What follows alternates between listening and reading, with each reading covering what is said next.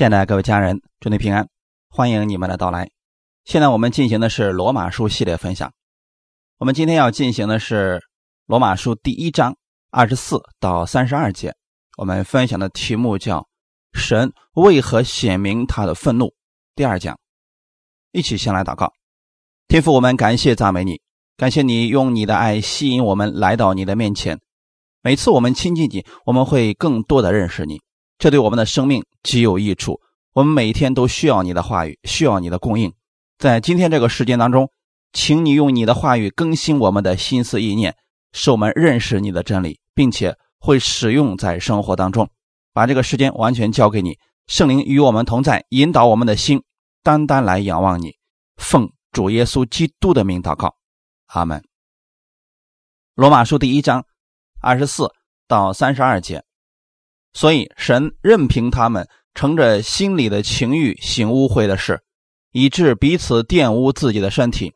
他们将神的真实变为虚谎，去敬拜侍奉受造之物，不敬奉那造物的主。主乃是可称颂的，直到永远。阿门。因此，神任凭他们放纵可羞耻的情欲。他们的女人把顺性的用处变为逆性的用处，男人也是如此。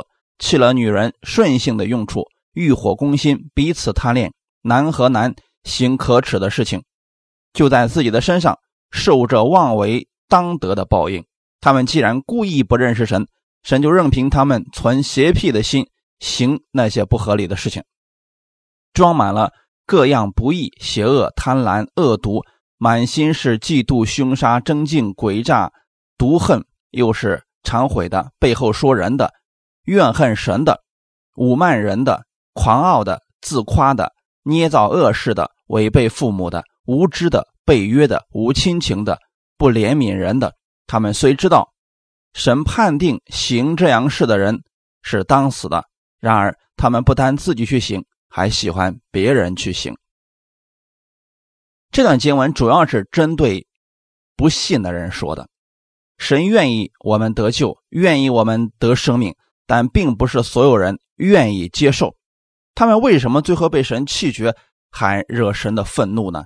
上次我们分享到了神如何显明他的愤怒，里面提到神通过很多的方式让人来认识他，通过大自然，通过先知，通过耶稣的启示，通过圣经，通过传福音的人等等各样的方式，神希望每一个人都能够悔改，不希望世人落在刑罚之下。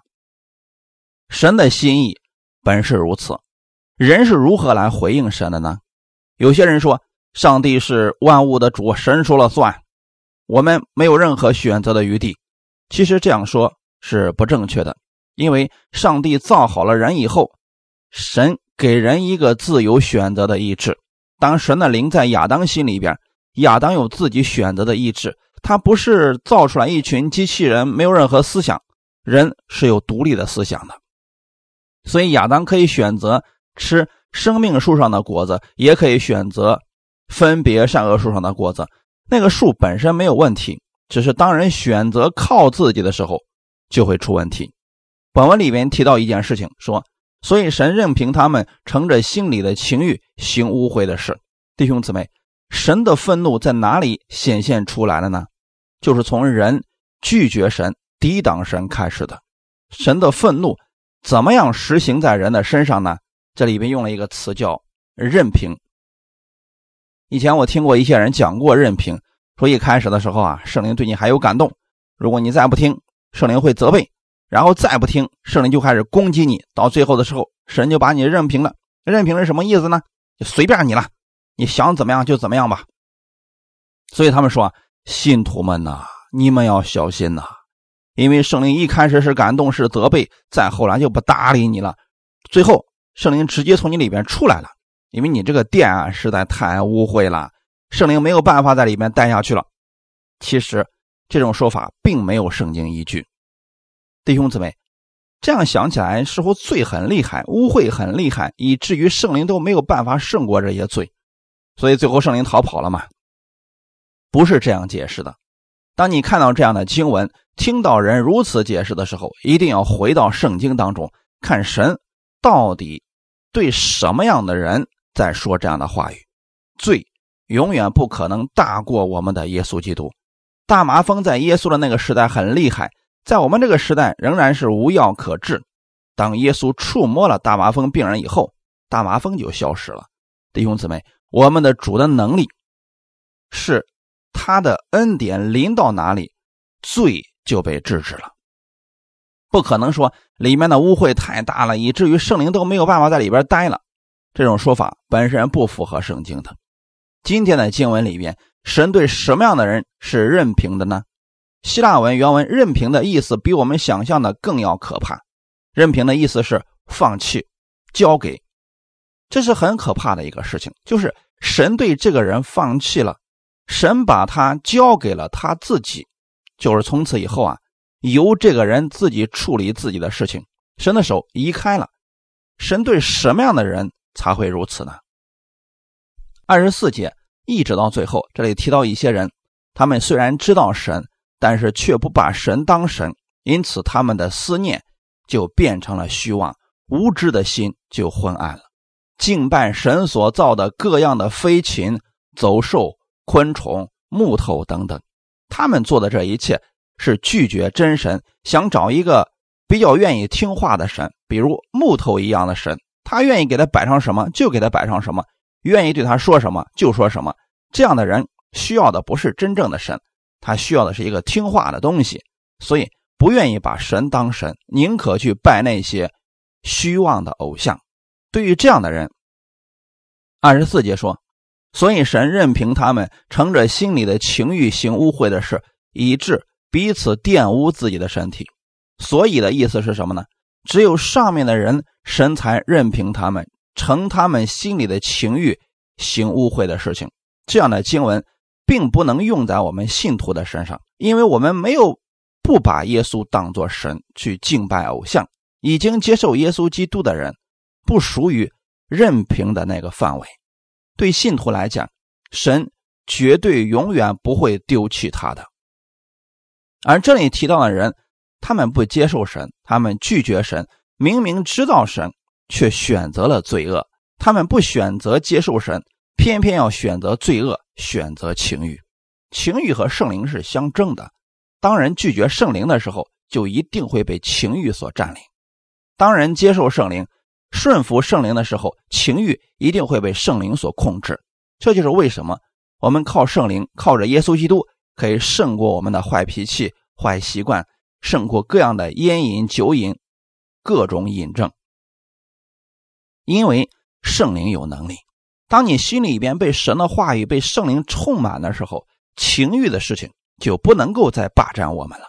但如果有人不肯接受圣灵，仍然是被情欲所霸占的。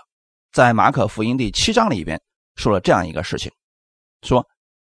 马可福音第七章二十一到二十三节，从人里边发出恶念、苟合、偷盗、凶杀、奸淫、贪婪、邪恶、诡诈、淫荡、嫉妒等等，这一切的恶都是从里面出来，且能污秽人。这是从情欲里面发出来的东西。人成了罪的奴仆，就会不停的去犯罪。要纠正一下我们对罪的认识。因为里面提到了很多都是罪、贪婪、邪恶、诡诈、仇恨等，这一切都是罪。罪怎么样发生功效的呢？很多人有一个错误的观念，以为人犯罪了才会被称为罪人。如果按照这样的理论，人今天犯罪了是罪人，向神认罪，神饶恕，又变成义人了。如此的话，人就常常在义人和罪人之间来来回回的徘徊。但圣经并没有这么讲过，在神眼里边，因为是罪人。所以会不停的去犯罪，人在神面前所做的一切都是恶的。我们要回到圣经当中看神是怎么说的。以赛亚书六十四章第六节：我们都像不洁净的人，所有的义都像污秽的衣服，我们都像叶子渐渐枯干，我们的罪孽好像风把我们吹去。一个罪人，无论他做多少善事，他的身份仍然还是一个罪人。在神的眼中，什么是义人呢？不是说不再犯罪了，我们被称为义人，是耶稣基督他已经完全担当了你的罪，担当了你一切的过犯，他把你的罪归到他身上，你在神的眼里边就被称为义人了。艺人所做的事，在神看来就是有赏赐的，就是被神所喜悦的。即使他偶尔被过犯所胜，但是神也不纪念他的过犯，因为他的过犯已经被耶稣都担当了。他所做的每一件善事，神都会纪念的。就像你的孩子虽然虽然会犯错，但是他仍然是你的孩子，仍然挡不住你爱他。感谢主，我们回到圣经当中，看神是如何来定义艺人的。很多人说。明明今天还在犯罪，怎么能够说是义人呢？怎么可以说已经被洁净了呢？耶稣的血使我们的罪得赦免，他从死里复活，我们被称义了。今天判断一个人是不是得救，要看他里面有没有圣灵。如果没有圣灵，就算有善行，依然还是不得救的。有时候我们觉得某个人挺好的，实际上人们只是没有看到他不好的、邪恶的那一面。如果人里边没有圣灵，没有让圣灵来引导，人就在情欲当中。只是有些人表现出来了，有些人是隐藏的。罗马书第一章二十六到二十七节，因此神任凭他们放纵可羞耻的情欲，他们的女人把顺性的用处变作逆性的用处，男人也是如此，弃了女人顺性的用处，欲火攻心，彼此贪恋，男和男。行可羞耻的事，就在自己的身上受这妄为当得的报应。弟兄姊妹，在这里说了一件事情，这个事情很敏感，很多人都不讲，不是不知道怎么讲，是因为不敢讲，因为他们知道很多地方一旦讲出来就糟糕了，人们会对你进行评判，你的声誉会被别人排挤。但是我们要回到圣经当中，作为一个神的儿女，要确实的知道神的心意是如何的。神给我们设立的婚姻是。一男一女，我知道一些教会的牧师确实为两个男人举行婚礼的仪式，而且拿的还是圣经。我不评判这个事情，我只是想说，就算他祝福了，神并没有祝福，因为经文说的很清楚，他们是欲火攻心，彼此贪恋。因为这样的人，神是任凭他们的。我不是打击这些人，只想说明一个事实：也许这样的人并没有认识耶稣基督。如果认识到了耶稣基督的爱，一定会回转过来，享受神所赐下来的婚姻所带来的真正的幸福美满。人心里边有一个自由意志，当然说我就是不愿意相信耶稣也是可以的，因为神不干涉人的选择，否则的话，他就是剥夺了人自由的意志。神不希望强迫我们做任何事情，他爱我们，尊重我们的选择。神让我们相信他，不是用强权，乃是用他的爱。来感动我们，使我们愿意跟随他，在爱里面是有自由的。刚才提到了那些事情，神任凭的那些人去选择他们要做的事情，那些人偏行己路，自愿的放弃神，过自己愿意去过的生活。也许别人说他的时候，他还不爱听，拒绝耶稣。对于这样的人，神的做法是任凭。诗篇八十一篇十二节就提到说。我便任凭他们心里刚硬，随自己的计谋而行。有些人心里非常刚硬，即使他们看到了神的大能，也不愿意相信。所以神就任凭他们。既然愿意按照你的情意去行，那么你就去行吧。这就解释了一个问题：很多人心里不满，特别是基督徒，说世界上有那么多的富人，不信主的人过得比我还好，吃的是肥头大耳，生活呢？又一帆风顺，你看我天天被别人追杀，但我还是相信你的。我怎么能过成这个样子呢？我都信了主了。诗篇七十三篇十六到二十节，我思索怎能明白这事？眼看时系为难。等我进了神的圣所，思想他们的结局，你实在把他们安在华地，使他们掉在沉沦之中。他们转眼之间。成了何等的荒凉！他们被惊恐灭尽了。人睡醒了，怎么样看梦？主啊，你醒了，也必照样轻看他们的影像。人的一生只不过短暂的几十年，每个人都在对自己的生命做选择，就像刚才我们读的经文一样。恶人看起来凡事顺利，似乎挺让人羡慕的，什么都有。你必须回到神面前才能明白，其实神已经对他们任凭了。他们的心里根本不愿意接受神的话语，神的慈爱在他们的身上。这一生，神也让他们好好的活着，因为啊，以后的日子还很长，那个永行的苦实在太多了。我们只是简单来分析，从神的角度来看这个事情，所以不要去羡慕那些不相信神，但又在世上一帆风顺、肥头大耳、没有任何苦难的人，不值得我们去羡慕，因为神给你预备的乃是最好的。在《使徒行传》第七章四十二节里面说。神就转脸不顾，任凭他们侍奉天上的日月星辰。在以色列的历史上，曾经有一段时间，上帝是任凭了以色列百姓，他们的生活并不是过得非常好，这就足以证明离开神不是越过越好，反而是越来越糟了。圣经上有士师记，士师记是比较早的一个年代，士师记里边有一句话语非常重要。在士师记二十一章二十五节，那是以色列中没有王，个人任意而行。任意而行是什么意思呢？祭司不干祭司的活，百姓不干百姓的活，想敬拜神就敬拜神，不想敬拜神就不敬拜神，想怎么过就怎么过。这样看起来也挺好的，这样信主多好啊，是不是？我不必尊敬祭司。不必去守什么安息日，不必去做礼拜，想怎么过就怎么过。我家里有钱，我应该把祭司请到我家里来，把我家当做圣殿就可以了。但是我们看到了吗？在世师那个年代中，他们常常落在敌人的手中。他们呼求神的时候，神就兴起一位世师来拯救他们。没过多少年，他们又开始任意而行，又落到敌人手中，反反复复四百年，直到撒母耳出现的时候。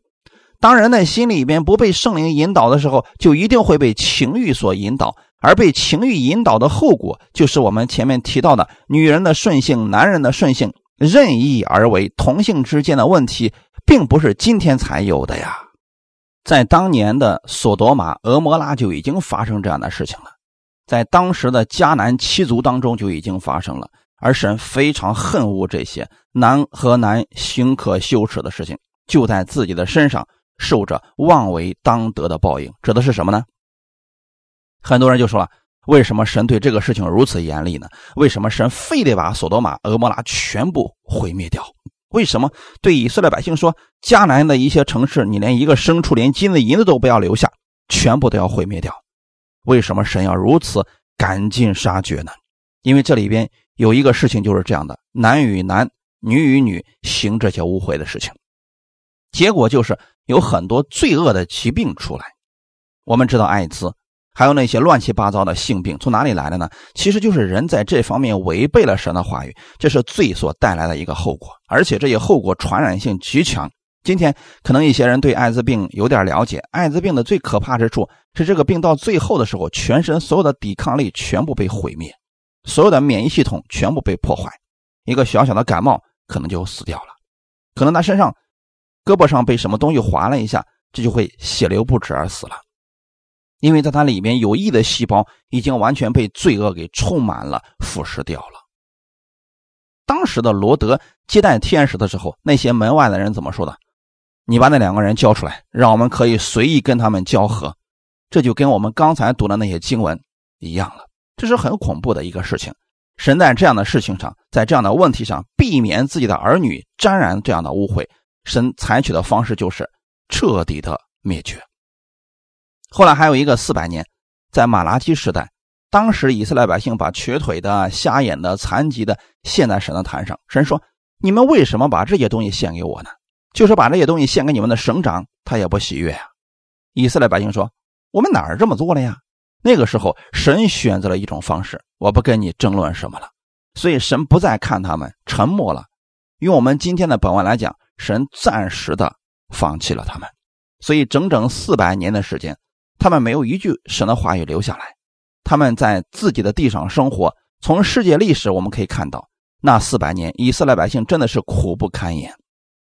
他们周围那些国家极其强盛，但经常征战，而所过之处就是要经过以色列这个地方。每次他们的军队经过，就像蝗虫经过他们的地方一样。离开了神，我们真的做不了什么。就像耶稣所讲的那样，如果葡萄枝子离开了葡萄树，你还能做什么呢？如果我们不被圣灵引导，就会被情欲所充满，就会落在情欲的网络当中。世界上这些人故意不认识神，故意抵挡神，行这些同性之间的事情的时候，他们临到了一种报应，这个报应就是身体上的报应。所以基督徒要远离这样的事情。二十八节，他们既然故意不认识神，神就任凭他们存邪僻的心，行那些不合理的事。任凭他们存邪僻的心，原文的意思是，神就把他们交给了他们那一颗邪僻的心，就是这个意思。他们既然故意不认识神，抵挡耶稣，神任由他们按所想的去行。当他们的心顺着自己的情欲的时候，就出现后面各样的不义、邪恶、贪婪、恶毒等等。弟兄姊妹。当你看到你身边的人是这样的情况的时候，你应该怜悯他们，因为他们确实需要认识神。如果你的朋友现在各种诡诈，或者经常在背后说别人坏话，经常的抱怨、狂妄、自夸，这一切事情发生的时候，你要知道，他背后被一颗邪僻的心占领了。不认识神的人说：“人不为己，天诛地灭。”这就是人的心，这就是人的想法，因为魔鬼。给了人这样的想法，说：“你若不为你自己活在世上，到底为了什么呀？”他们是无知的、被约的、无亲情的。你会发现，这个世界发展速度越来越快，经济越来越好，但人与人之间的亲情却越来越少了，人与人之间的信任是越来越少了。这不是人的问题，是因为他们的心被情欲充满，被邪僻充满了。魔鬼给人的捆绑，就是让人越来越远离神。我们要解决这些问题。方法只有一个：如果你真的想让你的丈夫、你的孩子、你的亲人远离、改掉这些坏毛病，从这里边出来的只有耶稣基督进入他们里边，这个人才能够改变。当他们顺从了圣灵的引导的时候，这些坏习惯就会被圣灵更新了。靠我们自己根本没有办法胜过，因为人在罪恶当中就会不停的、不停的去犯罪。虽然一开始的时候，他知道这个事情并不太好，但是久而久之，完全就没有任何罪疚感了。魔鬼一开始他也不叫魔鬼，他其实是一个天使长，但是因为他抵挡神，神称他为魔鬼，就是抵挡者的意思。他与神是为敌的，神里边出来的是良善，是爱，那么从他里面出来的就是恨，是罪恶。他是一个说谎者。魔鬼一开始告诉你：“哎呀，这个东西可好了，你去做吧。”等你做了以后，他会打击你说你还是基督徒呢，你还做这个事情，让你进入内疚感、罪疚感当中。这就是魔鬼的伎俩，他一直在欺骗着人。一开始他告诉亚当和夏娃说：“你们吃吧，吃了以后你们的眼睛就能够明亮了，吃了以后你们就能像神一样分辨善恶了。”弟兄姊妹，今天魔鬼也是诱惑这样一些人说：“没关系啊，就去做吧，你现在已经是神的儿女了，你做一次这样的事情怕什么呢？没关系的。”他就告诉你，犯罪没事的，真的，真的没事他告诉你没有办法，你进不了地狱去的，所以他要不停的、不停的引诱你远离神，因为他知道没有办法将你带入地狱，因为你已经信了主了。现在魔鬼要做的事情就是让你被情欲所充满，让你失去你本该得着的许多的祝福。这就是魔鬼的伎俩，他是一个说谎者。就像很多人说这个东西确实挺好的，挺好的，他却不知道最后伤的是他自己。例如吸毒，一开始有人告诉你这东西可好了，现实当中没有办法实现的，他都能帮助你。你心里面一切的忧愁，他都能帮助你。当人真的相信了这些话语去做的时候，发现自己无法胜过了。因此，遇到这些事儿一定要远离魔鬼的欺骗。他声称这些东西能给你带来快乐，能给你带来刺激，能给你带来幸福。他让你远离神，让你失去你本来拥有的平安，本来拥有的美满。多少家庭因为这样的事情支离破碎？但耶稣基督是爱，他把他的爱给我们，是希望我们永远活在他的平安，活在他的祝福当中。这些人故意不认识神，所以他们陷入其中，没有办法出来。有一种罪。是亵渎圣灵的罪，今生来世永不得赦免。这种罪到底是什么呢？有人说，基督徒若是亵渎圣灵，就不得救了，今生来世都不得赦免了。弟兄姊妹，只有一种罪，今生来生永不得赦免，那就是故意抵挡圣灵，故意拒绝接受耶稣基督的救恩。当然拒绝耶稣、拒绝圣灵的时候，他一切的罪都在他的身上。今生来世，审判的神的愤怒就会临到。我们一再强调的是，圣经是给我们写的，但并不是每句话都是指着我们写的。很多人把两句话语放在一起不理解。如果把今天读的经文用在信徒的身上，那就出问题了，出大问题了，会把信徒拉到律法之下，让他们永远抬不起头来。因为无论如何，信徒还是会去犯一些罪，比如说一些贪婪、背后说别人坏话或者自夸的，那他们是不是就完了呢？就被神任凭了吗？不会的。刚才我们一直在讲，你已经是信徒了，已经接受耶稣基督了，所以他在十字架上的时候，把你一切的罪都赦免了。今天他永远不会丢弃你的，因为今天提到的这些人，并不是你，并不是信徒，而是抵挡神、知道神却不愿意接受神、故意不认识神的人，他们被罪辖制了。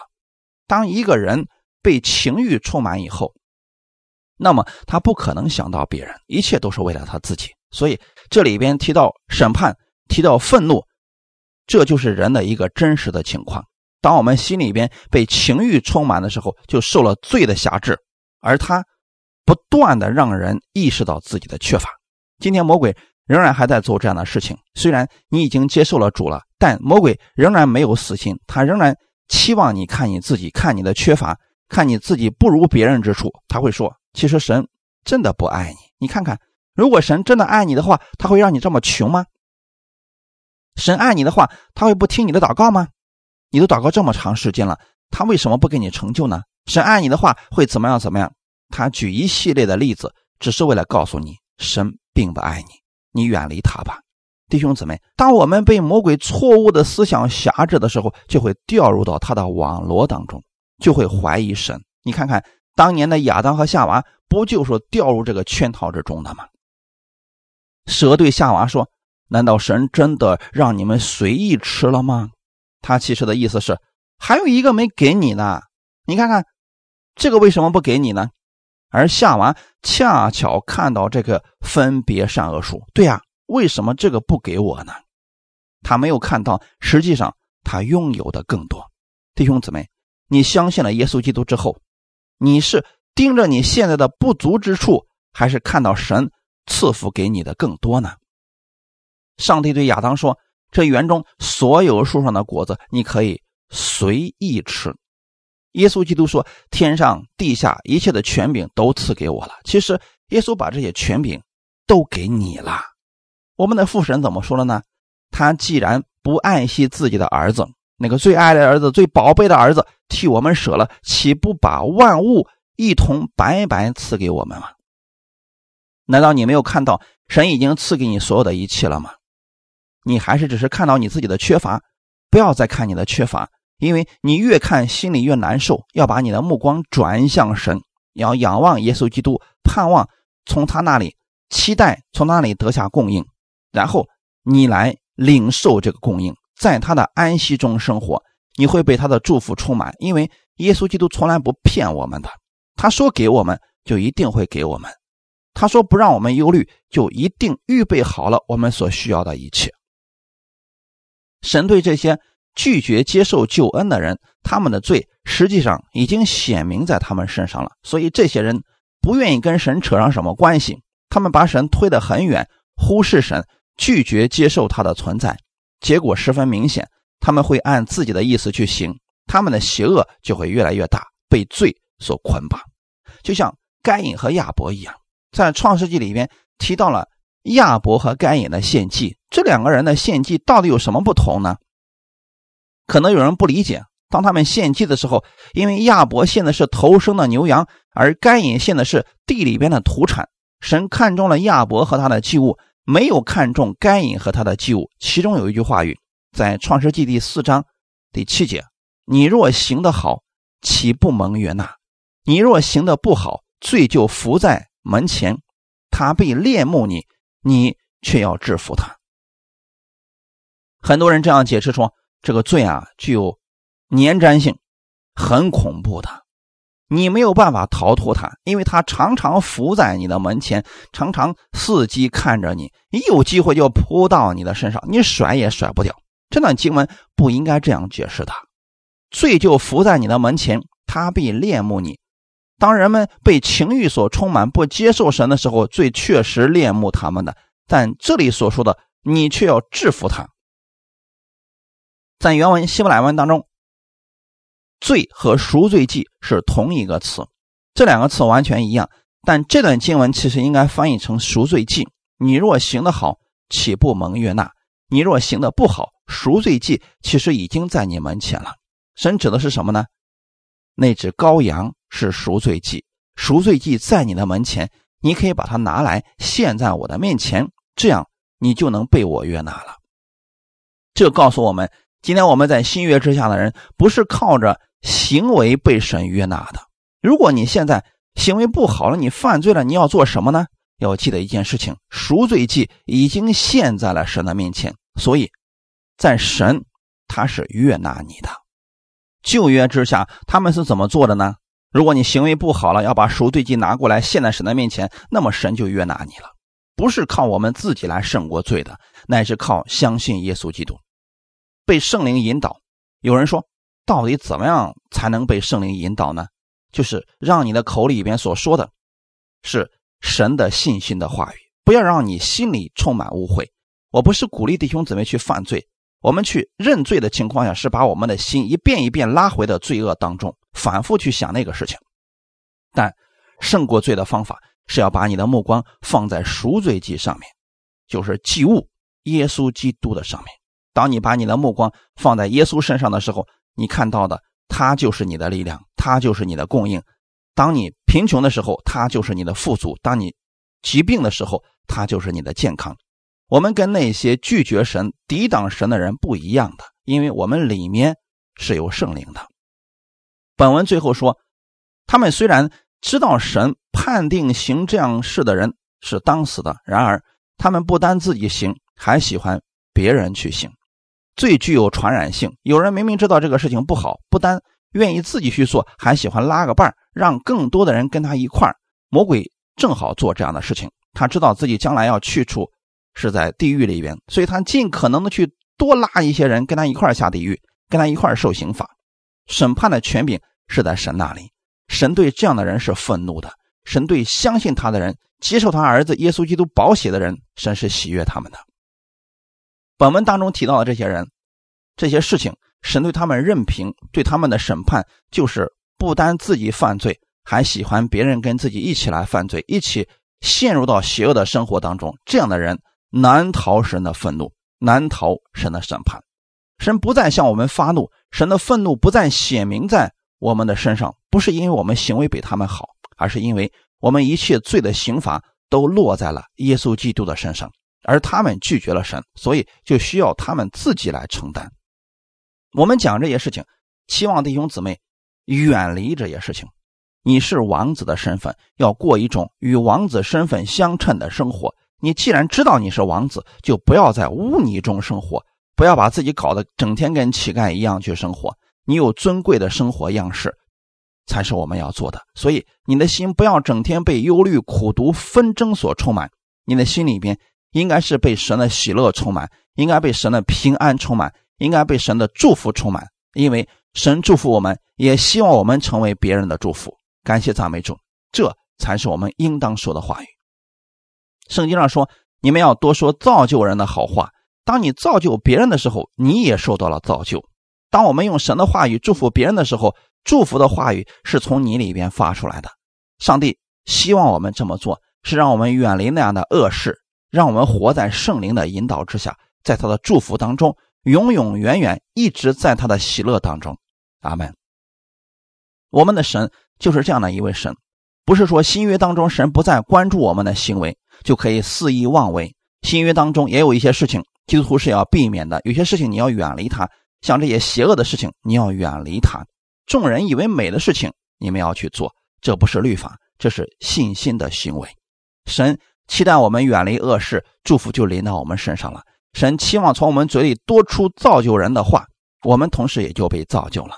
如果我们的心常是叹气的话，就会被苦毒充满了。耶稣基督让我们去追求、去做的，都是对我们有益处的。哈利路亚！让我们一起来祷告，天父，我们特别感谢赞美你的恩典。你是如此的爱我们，你给我们有一个应许，是你绝对不会丢弃我们，你永不会离开我们，因为我们是你的儿女。主啊，谢谢你如此带领我们，我们愿意每一天都过圣灵引导的生活。我们的心里所想的，我们的行为所能带出来的，不单使我们自己得造就，也是我们身边的人因着我们的改变，他们能得着你的恩惠。感谢赞美主！我相信耶稣的血已经洁净了我们，我们被天父所接纳、所喜悦了。因为我是神所爱的，所以我可以靠着神的话语活出不一样的生活。我可以做天父所喜悦的事情。天父，感谢我们认识你。